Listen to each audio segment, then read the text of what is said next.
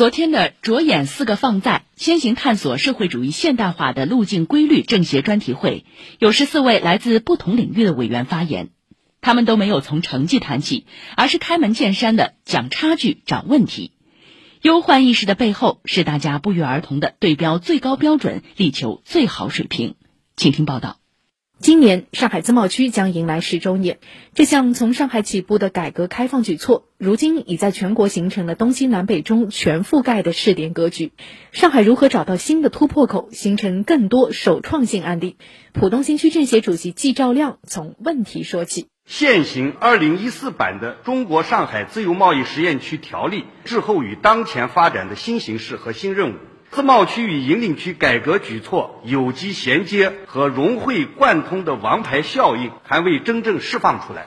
他认为，眼下迫切需要把上海自贸区制度型开放风险压力测试的战略任务，与浦东全域打造特殊经济功能区、海关特殊监管区的战略定位进行衔接融合，推动上海自贸试验区改革开放举措向浦东全域拓展，形成制度创新的叠加效应。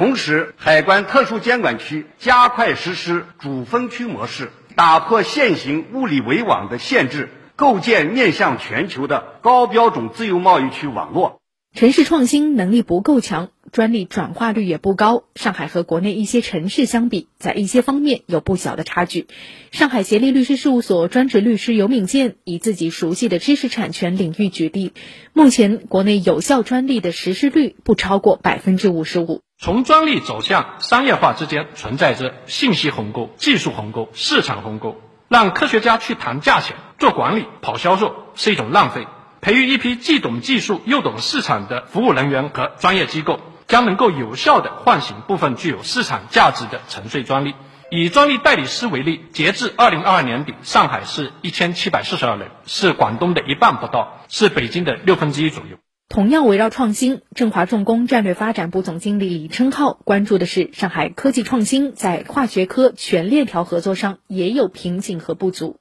创新链产业链融合有待提升，如振华拥有一百多家海内外配套件供应商，但由于电控系统难有优质国产替代件，振华难以掌握其产品价格和供货期。以市场为导向，培育产业创新主体，才能进一步提升上海的国际竞争力。复旦大学泛海国际金融学院执行院长钱军特别提到了新能源汽车。他说，上海新能源汽车产业就保有量、销售量来说，在全球都有竞争力，外企、国企的龙头也都在上海。但这几年恰恰是民营的新能源汽车企业发展迅猛。从产业结构的完整性来讲，我们考虑是不是可以引入、培育更多的民营企业，引入这个区域的总部、研发中心到它的这个生产中心。有了这三类企业，他们之间的这个竞争，实际上就可以保证上海在很长的一段时间里面有国际的竞争力。委员们不避短、不铺陈，直言问题和短板，给出思路和方案。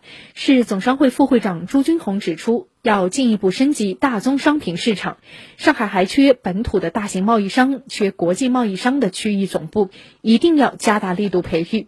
阅文集团总裁侯晓楠说：“作为一家土生土长的 IP 领域领军企业，希望上海能抓住数字文化产业发展的契机，打造一批线上线下相结合的数字文化消费场景，培育自己的荷包点。”回到这场专题会议的主题，如何着眼四个放在，探索社会主义现代化的路径规律？香港贸易发展局中国内地总代表钟永喜的答案是：这些路径规律是从实践中形成的。我看到啊，上海在改革开放路上啊，政策经常跟不上市场的变化，借助市场力量推动开放。市场力量哪里找？当然是全球找。谁去找？怎么样找？我们要积极主动，强化全球招商招财的专责队伍，鼓励他们在上海落地转化。以上由记者刘婷、胡明哲报道。